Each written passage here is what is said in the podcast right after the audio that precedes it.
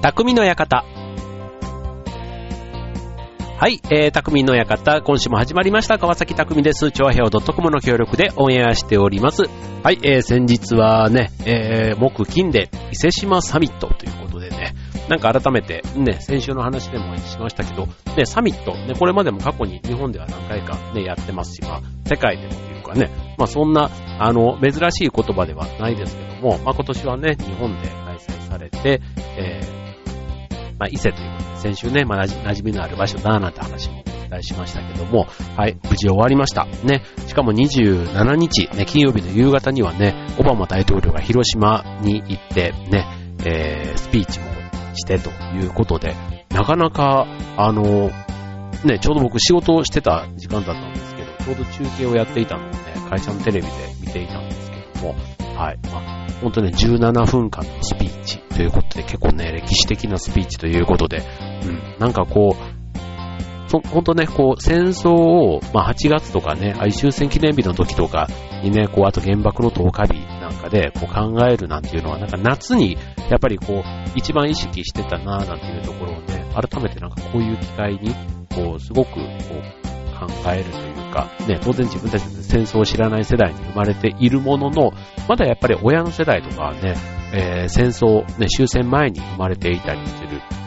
僕の場合だと親がそうだったので、まあただね、やっぱり親が直接戦争に行ったわけじゃない。まあおじいちゃんとかね、おばあちゃんとか、その世代からの話を、ね、子供の時はやっぱり聞く機会があったですけども、まあ大人になるとね、やっぱり生のそういう体験者の声もね、聞く機会がなくなって、なんかそういうのをね、改めて聞くのがやっぱり8月の時期が多かったんですけども、まあ今回はね、オバマ大統領が訪問したという、なんかそれをきっかけに、またなんか今までと違った視点で、なんか戦争というものを考える機会があったなぁなんていうことで、なんか非常に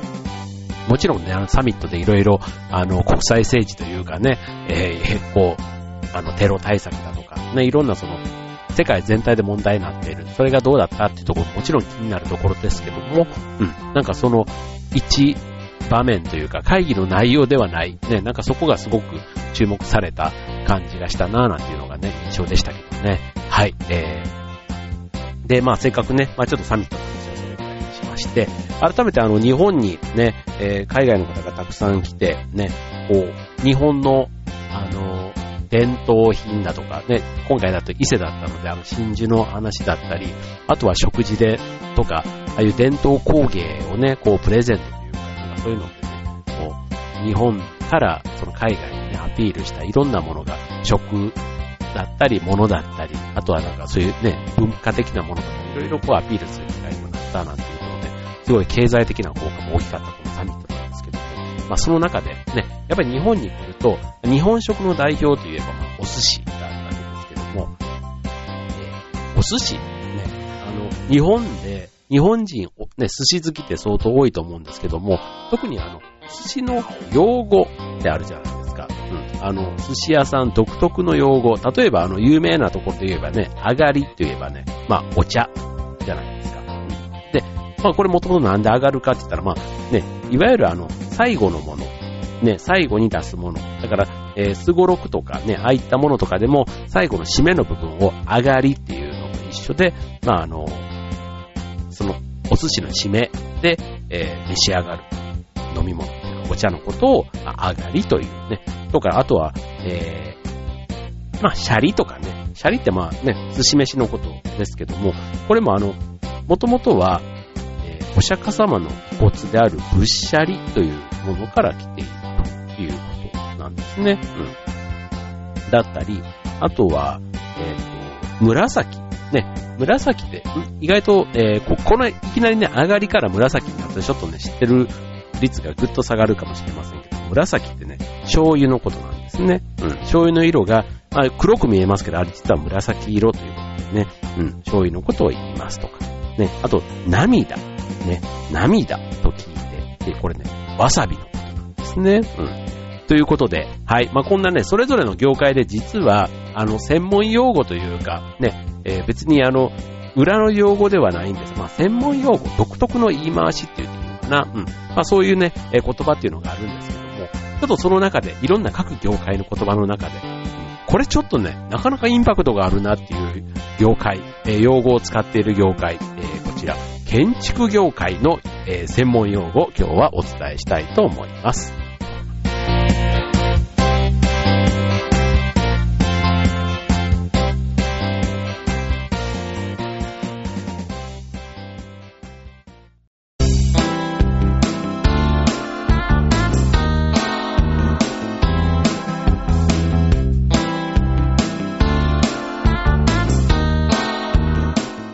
はい、えー、ということで今日のテーマは、専門用語。ね、専門用語っていうとね、まあなかなか、あの、その業界にいるからこそ、ね、例えばあの、略語とか、ね、あと、3レターっていうのなんかこう、あの、PK、なんだ、なんだろう、あの、TKG とかね、例えば卵かけご飯、TKG とか、あれもある意味専門用語というか、若者用語というか、ね、と、ね、そういう、あの、一部の人の間で当たり前のように使われる用語っていうのが結構ある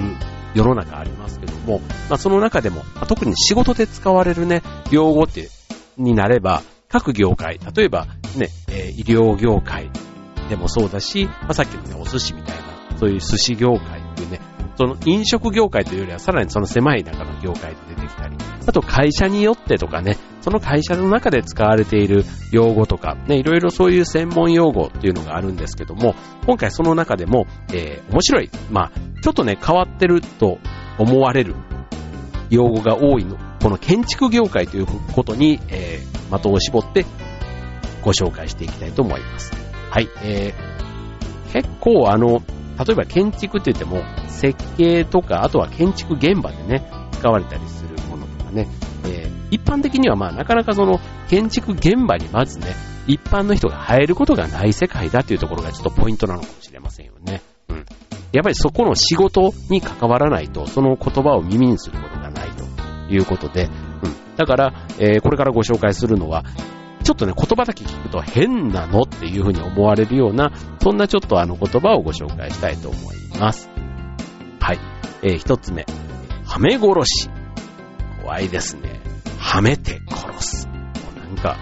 もう、はめ殺し。もう字面だけで言えばもうなんかヤクザというか、ちょっとね、あの、仇の言葉じゃない感じですけども、これあの、設計とか施工現場ではね、結構比較的というか頻繁に使われている用語なんですね。はい。で、これ、はめ殺し。ね、ちょっと想像力を働かせるといいかもしれませんけども、えー、窓枠、いわゆるサッシ枠にガラスをはめ込んで固定した窓。たくさんあるじゃないですか。要は開かない窓。ね、開け閉めができない窓のことを、えー、はめ殺し。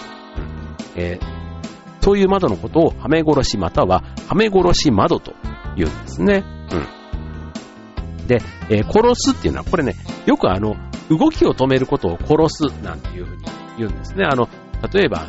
USB とか、ああいうパソコンとかでも、USB の差し込み口を差しても機能しないようにすることを殺すなんていうね。これあの、システムというか、そういう IT 関係の方とかでもね、あの、メンテナンスというかエンジニアの方とか、結構一般的に普通に殺すなんて言ったりするんですけども、まあ、それと同じ動きを止めるという意味で使ったりします。するんですけども、まあ、この窓の形、ね、まあ、考えてみれば、丸い窓とか四角い、ね、窓とか、ね、いろんな、あの、細長い窓とか、ね、はめ殺しの窓っていうのは、大体あの、光を取り入れるために、ね、えー、取り入れている、結構高いところにね、あったりする窓とか多かったりしますよね。うん。あと、ま、天窓って言ってもね、天窓もあの、開閉式のものもありますけども、はめ殺しのものも結構あったりするということですね。あと、ま、光を取り入れる。最高用って考えると、あの、ガラスブロックのものとか、あとステンドグラスになってるような窓なんかもね、全部はめ殺しの窓ということになりますね。はい。これあの、英語で言うと、え、フィックスドウィンドウ、フィックスと、えー、固定したと。ね、固定した窓っていうことでね。うん。あの、まあ、優しい言い方というか、洒落た言い方をするんだったら、まあ、はめ殺しよりはね、フィックス窓って言った方がいいのかもしれませんね。はい。えっ、ー、と、まあ、一般的にはめ殺しって言うと、やっぱりそのね、響きがなんですけども、はい。えー、まあ、そういうこと。で、えー、昔から言われている言葉ということですね。はい、続いて、えー、赤身。はい。赤身といえば、まあ、さっきのね、お寿司の用語で言うと、まあ、刺身で言うとマグロとかね、そういったものを赤身と言ったりしますけども、これ建築業界になると、丸太の、えー、芯の部分を指すんですね。これあの、偏在というか、あの、ね、丸太も切ってみると、外側より真ん中、中心の部分の方が赤みを帯びているということから、その中心の、え、木材のことを、まあ、赤みと呼ばれるということなんですね。あの、よくあの、杉の木とかね、えー、白い部分と赤い部分が混ざっていたりするものがありますけども、はい、こういったものだと、まあ、よくわかりやすい。ね、中心が赤くなる。えー、赤くなっている部分が、あ、中心に近い方の、えー、部分なんだなっていうのがわかりますよね。はい。えー、続いて、ラーメン。ラーメン。これね、想像すると、ね、なんだって、ね、えー、建築にはね、そのラ、建築の中にラーメンという構造があるという、そのね、ラーメン。これ、もともとは、ラーメンというドイツ語なんですね。うん、英語で言うと、フレームのこと、つまり枠組み、骨組みのことを言うんですね。うん、なぜドイツ語なのというところは、よくわからないのですけど、はい。えー、建築で、えー、そういうラーメン、ね、ラーメン構造と言われるものがあるということで、えー、しっかりね、どっちかというと、あの、がっちりした、えー、鉄筋コンクリート作りのものなんかがそのラーメン構造って言われているものなんだそうです。あの、昔の、要は団地とかね、えー、たくさん団地が作られた時期ってありましたけども、ああいったところで、えー、採用されているのがこのラーメン作り、ラーメン構造と言われるものなんだそうです。はい。最近ではあんまりないのかな。うん。最近というよりは少し前の世代の作りのことなのかもしれませんね。はい。続いて、はい。なんかいろいろ出てくる。この辺がじゃあ、えっ、ー、と、ちょっと次のコーナーでね、またちょっとあの、もっと俗っぽいあの言葉のご紹介をしたいと思います。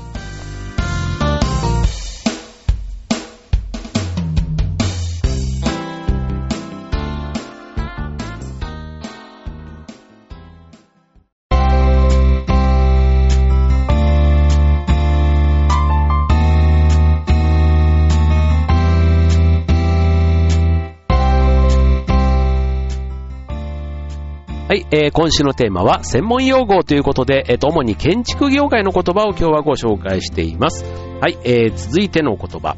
しゃぶ。もう、ね、なんて、えー、しゃぶい。あ、しゃぶいとも言うそうですね。はい、えー、建築土木用語のしゃぶいというのは、えー、水気が多いことを言うとい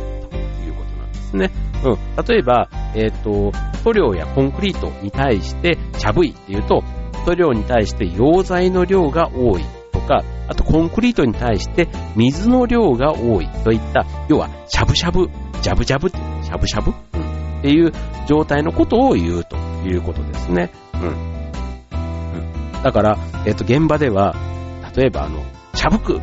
もっとしゃぶく、しゃぶ、しゃぶっていうね、そういったあの指示が飛ぶことがあるやらないやら、ね、でも建築業界だとあるそうですよ。うん。で、あとは、えっ、ー、と、インテリアの中でも、そういう、えー、シャビーな仕上げって言われるね、ちょっと水っぽいというか、ね、えー、塗料を薄く溶かして、しゃぶい感じで板材に塗ると、こう木材がね、浮き出る。要は木材のその、むしろ木目を消さない塗り方。ね、シャビーライクに仕上げるな。そういう言い方をするそうですね。なんかその業界にしてみたら当たり前の表現かもしれませんけども、なかなかね、面白いですね。うん。シャブ、シャビー、ね。あの、ちょっと、知ってると建築っぽいってことですよね。うん。あと、えっ、ー、と、シャブコンということが、もあるそうです。まあこれはね、ちょっとあの、あんまりいい意味ではないんですけども、まあ、しゃぶいコンクリート、要は水っぽいコンクリートということなので、えー、生コンクリートに水を多く加えている。要はコンクリートとしては脆弱なコンクリートということなので、えー、工事のね、コストを下げる。要は、えー、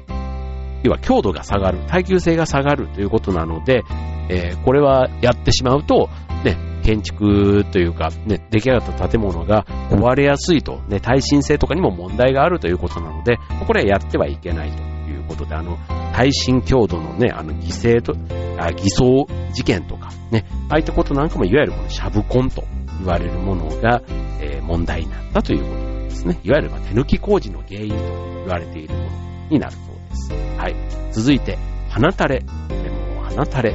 別にあの、花粉症の季節のあの、花垂れの話ではなくて、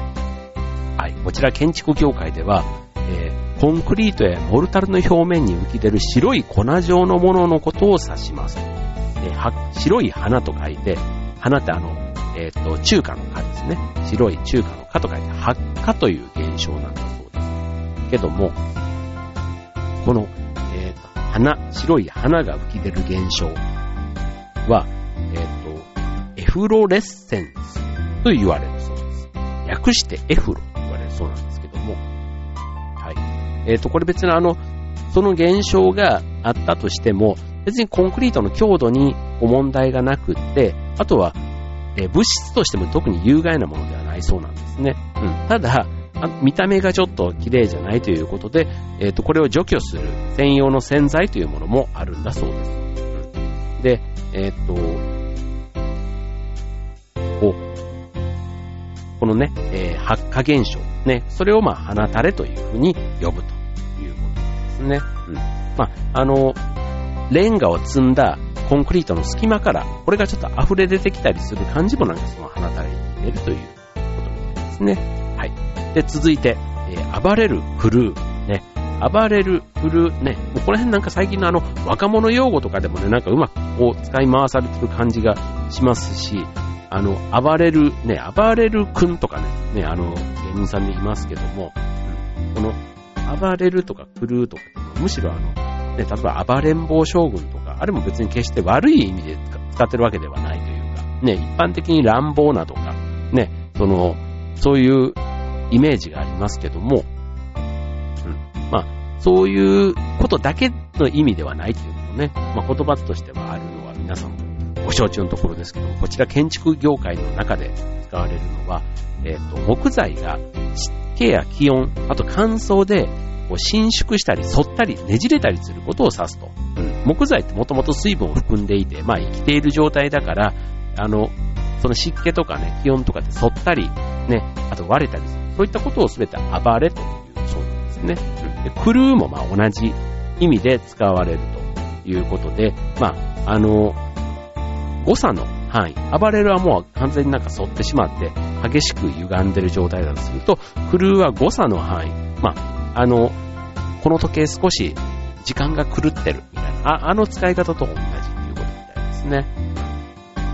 で、これ別にあの木材だけじゃなくて、プラスチックでもあの、反れたりとかっていうことってあるじゃないですか。だから暴れる、狂うなんていうことがあるということですね。あの、ね、よくあの、ホームセンターとかでこう木材とか買ってね、取れたりしてしまったら、こう暴れるとか狂うなんて言葉を使うと、ちょっとその辺、通な感じがするということですね。続いて、えー、遊び、逃げ、うん。これもちょっとね、セットで出てくる言葉になるんですけども、はい、えっ、ー、と、例えば、室内の建具、あの、えっ、ー、と、障子とか、襖戸みたいなところの、あの、レールとか鴨居の溝って、えっ、と、きっちりした寸法だと開かなくなってしまう。だから、その動く部分に多少の余裕というか、遊びの部分を作ると。ね、これあの、車のハンドルなんかもそうですよ。かっちりしすぎちゃうと、かえって、えーと、運転がしづらくなる。だからこの遊びの部分っていうのが大事ということなんですね。はい。だからその、えっ、ー、と、あとさっきのね、木材とか、ね、暴れとか、そのズレが出た時に、この隙間を程よく持っておくと、この温度とか湿度とかで、ね、材料の変化にも対応できるということですね。これ例えば橋桁なんかでも夏になると鉄の板が伸びるから、その部分でこう橋がちょっとぎゅーっとね、伸びた分でこう収縮して、ね、また冬になると閉まるから若干隙間ができるみたいな、そういった部分もまさに遊びの考え方なんですね。はい。まあ遊び、ね、えー、っと遊びがないと、やっぱり何かとね、えー、融通が効かないという意味では、あの、そのまさに人間でもね、遊びの部分がない、何でもカチカチ、白黒はっきりさせる、0、100みたいな考え方で言ってるとね、人間関係もうまくいかないというところからね、この遊びとか逃げ、ね、時には逃げる、引くことでね、もう大事で、だよっていうところから、まあ来てるんでしょうね。はい。はい、ということで、はい、えー、あとのこれね、僕あの劇団の中とかでもよく使うんですけど、養生、ね、養生っていう言葉は比較的これ建築の中でも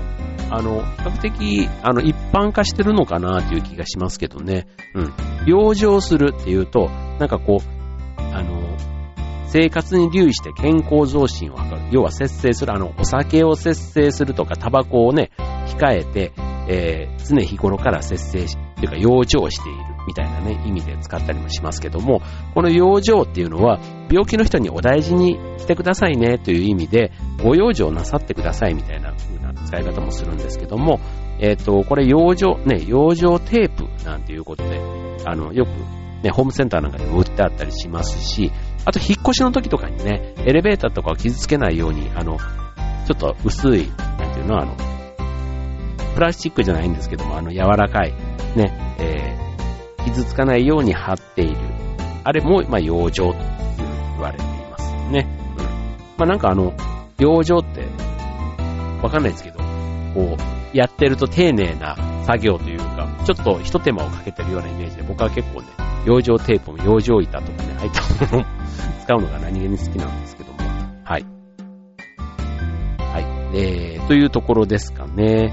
はい。まあ、あの、今日ね、えー、ご紹介した専門用語の中でも建築編ということで、これあの、ちょっとね、えー、珍しいものというか選んで今日はご紹介してますけども、これあの、地域によってとか、あとはそのね、同じ業界、ね、建築業界だから全員が使うというわけでもなさそうなんですけどね。はい。まあ、ただね、えー、普段俺は使わないけど、まあそういう言葉があるっていうのはね、もしかしたら皆さん知っているのかもしれませんね。はい。まあ業界用語ということ自体、ね、えー、他の業種からしてみると、なんとなくちょっとあの、排他的というかね、そのよそ者を寄せ付けないみたいな感じで、それだけをパッと言われちゃうと、えって思ったりすることがあると思うんですけども、ただその由来とかね、聞いてみると、なるほどといろいろね、ちゃんとそれも理由があって、その言葉が使われているということなんですね。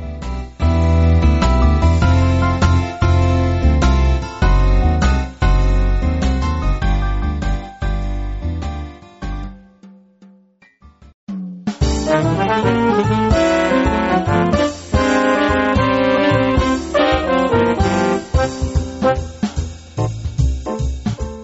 い、えー、匠の館終わりが近づいてまいりました。はい、えーえー、今週は専門用語ということで建築編をテーマにお送りいたしました。で、えっ、ー、と、何気に普段耳にすることはないし、たまに聞いてみると、えって、あ、そういう言葉があるんだなんて思う専門用語の話ですけども、まあさらにね、例えばあの、お医者さんが使うような専門用語と違って、今みたいな違うものの、えー、違う表現というか、全くその業界となんか似つかわない表現なんかが、えー、使われている裏には、いろいろね、ちゃんとその由来というのがあって、そこまでね、えー、掘り下げて、えー、確認してみると、ね、面白い。で、しかもね、今やっぱり便利なのが、何でもネットで調べれば、大概のことがね、調べられるという便利な時代ですから、本当にね、あの、雑学とかっていうことで言うと、本当になんか、あの、蓄積しやすい。ね、昔で言ったら本当、そういう専門書とかを見ないととか、ね、なかなかこう、仕入れられなかった、ね、確認できなかったそんな、ね、情報、専門用語ですけども、今だったら本当にね、ペペッとこうね、調べられるという、そんな便利な時代ですから、まあ、いろいろね、調べればわかるもんだからって言って覚えないって話ではなくて、うん、ちょっとね、その業界に興味がある方は、ね、ぜひね、そんな由来のところまで、えー、もう一段ね、踏み込んでみると面白いかもしれませんね。はい、ということでね、まあ、こういうね、ラジオとかね、こういう業界、いわゆるテレビ業界、マスコミ業界なんていうのもね、あの、よくね、逆転の、あの、ね、六本木だったら、ね、ギロッポンなのか、ポンギなのか、まあね、あの、銀座だったらザギンとかね、えー、いろいろこう、あの、ね、寿司だったらシースーみたいな、こうなんか逆転させるのもまあ一つね、業界の特性というか、ちょっと専門用語では全然ないんですけども、まあそれぞれの業界のね、そういうのって、ちょっとあの、それをテーマにね、業界別に調べていってみるとまた面白いとこあるかもしれませんね。はい、ということで、えっ、ー、と、6月に入りました。ね、まだ梅雨入りはしていませんけども、ね、えっ、ー、と、外のお出かけなんかはね、なるべく、えー天気がいいと分かれば、その時に直前に予定を立てて出かけるのがいいかもしれませんね。はい。ということで、えー、ちょっと、あと、お布団とかもね、天気がいい時に早めに干しておくと、ね、えー、意外と、なんか、その後ね、えー、雨天続きで、なんか干す暇がなく1ヶ月経っちゃったなんて、そんな、えー、シーズン6月です。はい、えー、6月ジメジメしますけども、えー、快適に過ごしていきましょう。匠の方、ここまで。バイバーイ。